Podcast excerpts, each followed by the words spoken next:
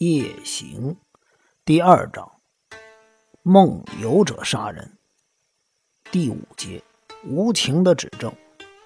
不久，附近派出所的警察来了，而警政署以及调查局的办案人员因为当地的交通十分不便，到达命案现场的时候已经接近傍晚时分。除了刑警以外，新闻记者也蜂拥而至，古神家一时间。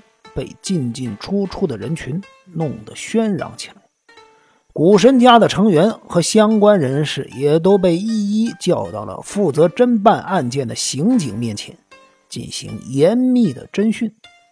我也不例外，把自己所知道的情况全部都告诉他们。为了正确的传达整件事件，必须让对方了解到。古神家错综复杂的关系，以及家庭成员中充满了诡异的气氛。但是要清楚的说明这件事儿，却不是一朝一夕能办到的。搜查科长是泽田警官，他可能也是侦办这个案件的负责人。听完了证词之后，还对我们抱着诸多的怀疑。就算是这样又怎样？你只是想告诉我们你是个局外人，对不对啊？泽田警官个子不高，但是身体健壮，脸上布满着刮过的胡茬。然而他却不会给人受到那些警政署常有的傲慢和虚伪的。讲话的态度呢，也算是客气。嗯，可以这么说吧。仙石和我呢是念书时候的同学。至于古神家的其他人，我都是昨天才第一次见到。不过风屋先生是个例外。你跟风屋先生很熟吗？倒也没有很熟啊，只是一般的作家和画家之间的来往。我们偶尔会在一些新作发表会上相遇，两个人遇到的时候，自然会相互寒暄几句。这么说来，对风屋先生而言，你倒真是个局外人了。那你认为凶手是失踪的守卫先生吗？呃，这个，听说古神守卫昨天跟风屋小事大吵了一架。而八千代小姐则是他们相互争执的导火索，是不是真的？这是谁说的？仙师直纪啊！我之前就问过古神家的佣人了，后来只是向仙师直纪先生求证而已。所以凶手是守卫先生，而他的杀人动机是嫉妒风屋先生。你认为这对不对？这我支支吾吾的，没有做正面的回答。泽田警官凝视了我好一会儿，终于露出了微笑。你脸上露出了疑惑的神情，好像不赞成我的微推论。吴代先生，我相信你有你的看法，同时希望你能够把自己的看法讲出来，让我们参考一下。我依然保持着沉默。过了一会儿，下定决心做了以下的叙述。其实我没有完全反对这样的推论。也许守卫先生真的是凶手，我只是认为，不论谁是凶手，这事情并没有你们想的那么单纯。这话怎么讲啊？泽田警官依然面带着微笑，催促我继续往下说。也就是说，哎，其实我有很多理由啊。最直接的一点，就是尸体没有头，就算是守卫先生一时情绪激动而杀死了风屋先生。也没有理由要把他的头砍下来呀。嗯，说的很有道理。凶手把头砍下来，而且带走，这不是件很轻松的工作。姑且不论这是不是一件很轻松的工作，凶手这么做一定有他的理由，所以这不能看作是一件临时起意的凶杀案。嗯。吴代先生的分析很有道理，请问还有其他的看法吗？或许你会认为我这样推论只是出于侦探小说家的妄想，认为我只是刻意以复杂的角度来看这件事情。但是，不管怎么样，我认为不是凶手一时冲动而犯下的罪行。我相信，这整个事件应该不是这一两天临时起意的。首先，我认为风屋先生会到古神家来。基本上这就是件很奇怪的事情。守卫先生是个驼背，同样是驼背的风屋先生又来到这儿。我觉得这其中必定有些不寻常之处啊。所以，你认为这件事儿是一个头脑非常好的人的策划，也就是精心策划的杀人事件了？没错，因为八千代小姐还曾经收到过恐吓信。什么恐吓信？泽田警官突然间把身体往前探进，我感觉到有点后悔，因为先师直纪好像还不打算把这件事说出来。哎，但是说出来又何妨呢？我转念想。反正警察迟早都会查到这些事情，现在说出来也没什么不妥，因此我就把前几天先师直纪告诉我八千代去年收到了三封恐吓信的事件说了出来。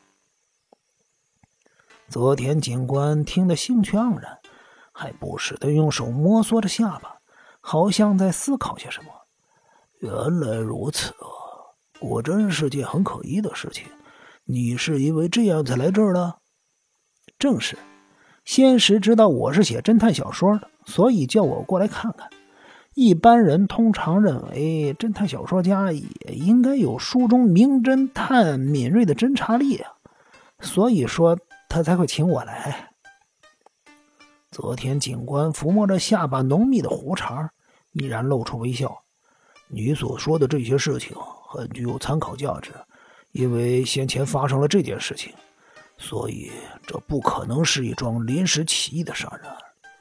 然而，泽田警官皱着眉，接着说：“按照你现在的说法啊，不论凶手是谁，都应该有所图谋才对啊。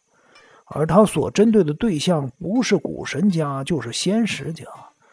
但是被杀的人是与这两家都没有关系的风屋小氏。”这不是很奇怪吗？嗯，没错，我也是觉得这点解释不通，所以我猜。你猜怎样？我不能说，我说了，恐怕也被笑作是侦探小说家的幻想。可是，我总觉得凶手可能不只是要杀风屋先生，或许风屋先生的死只是……恐怖杀人事件的前奏曲，我有这种预感。我不自觉的把心中的猜疑在泽田警官面前讲了出来，同时脊背上不禁升起了一股莫名的恐惧感。警方对我的第一次询问到此结束了。在我接受侦讯的期间，其他的刑警。也到犯罪现场小洋房那儿进行了详细的调查工作。另外，警方为了解剖尸体，以证实死因，把尸体运走了。至于验尸结果，我是在第二天才从报纸上得知的。报纸上写着，风屋小氏被杀死的时间大约是午夜十二点前后。这是根据尸体的僵硬程度、尸斑的状态以及胃部残留的食物做出的判断。那天晚上，八千代拿食物给风屋小氏，是十点左右的事儿。风屋小氏好像只吃了一半，其余的食物依然留在房内。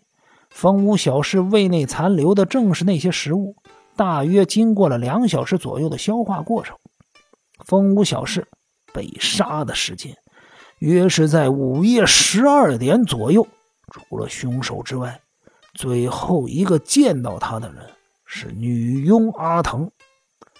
阿藤在风屋小氏的要求下拿水去他的房间，那时候正好是十二点左右的事儿。阿藤对当时的情况做了如下说明：因为风屋先生打电话要我拿水过去。所以我就带着水去了他的房间，但是他正好睡着了。我听到呼吸声，所以我确定他那时候还活着。因此，我将水瓶放在枕头边的桌上，正要悄悄离开房间的时候，还遇到了直纪先生和乌代先生。阿藤拿去的水瓶依然摆在风屋小室房内枕头边的小桌上。奇怪的是，风屋小室一滴水都没喝。难道他等阿藤出去了之后，就立刻离开房间去小洋房，然后在那里被杀了不成？但是这样一来，还是无法解释那把武士刀村证上所遗留的血迹。我们将村证放入金库的时间大约是十点半。按常理来分析，没有人能够取得村证去杀人，所以村证上的血迹应该是我们放入金库前所留下的，那就一定不是风屋小事的血。如果不是他的，那又会是谁的呢？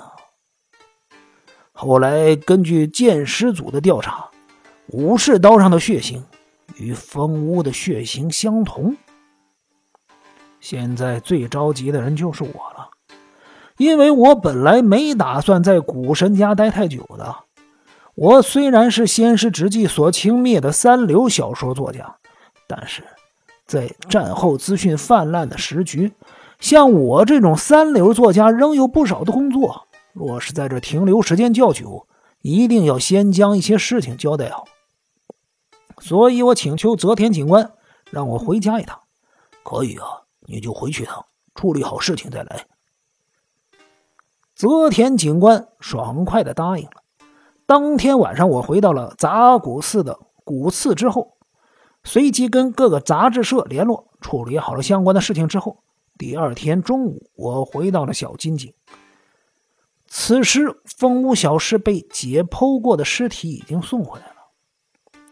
风屋小事没有亲戚，那天就由他的两三个友人先是直系我以及八千代将尸体送到了火葬场。当晚，照例有个守灵仪式。不料，在那之后又出事了。风屋小事告别仪式结束的第一天，住在坐州之奥的喜多婆婆因为收到了仙石直纪的电报，惊慌之余，千里迢迢赶到了古神家。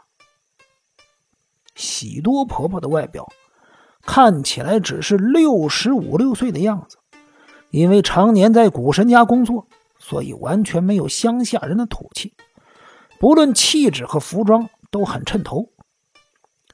他在仙石铁之进以及柳夫人面前，听仙石之纪说完了整件事情的始始末之后，很冷静的反问：“你是说守卫先生杀死的这个人，风屋小事？杀死了之后，守卫先生躲起来了？”他的语气十分的平淡。仍然能够让人听到他话里面所隐藏的反驳的意味。呃，目前警察是这么推断的，他们正在调查守卫先生的踪迹。喜多婆婆，守卫先生真的没去您那儿吗？喜多婆婆没有直接回答这个问题，她只是以犀利的目光环视着众人，才冷冷的说道。一定是哪儿弄错了。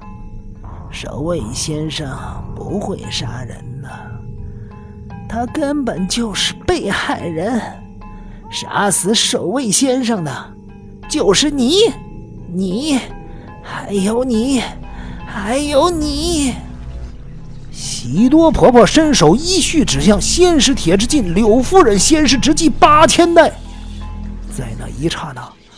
我突然有种不寒而栗的感觉涌上心头。大家可能都被喜多婆婆的举动吓了一跳，所以静静的默不作声。过了一会儿，仙师直纪才发出了干涩的笑声：“ 你你别胡说八道了，喜多婆婆，我刚才不是说过，尸体右大腿上有留下枪击的痕迹吗？”所以，尸体是一个名叫房屋小事的驼背画家。不对，就是因为大腿上有伤痕，更可以确定那具尸体就是守卫先生。喜多婆婆连眉毛都没动一下，更加奋力的一字一字的说道：“守卫先生，去年夏天买了一把手枪来玩。”结果一不小心射中了自己的右大腿，只要让我看一眼尸体，就算是没有头，我也可以立刻判断他到底是不是守卫先生。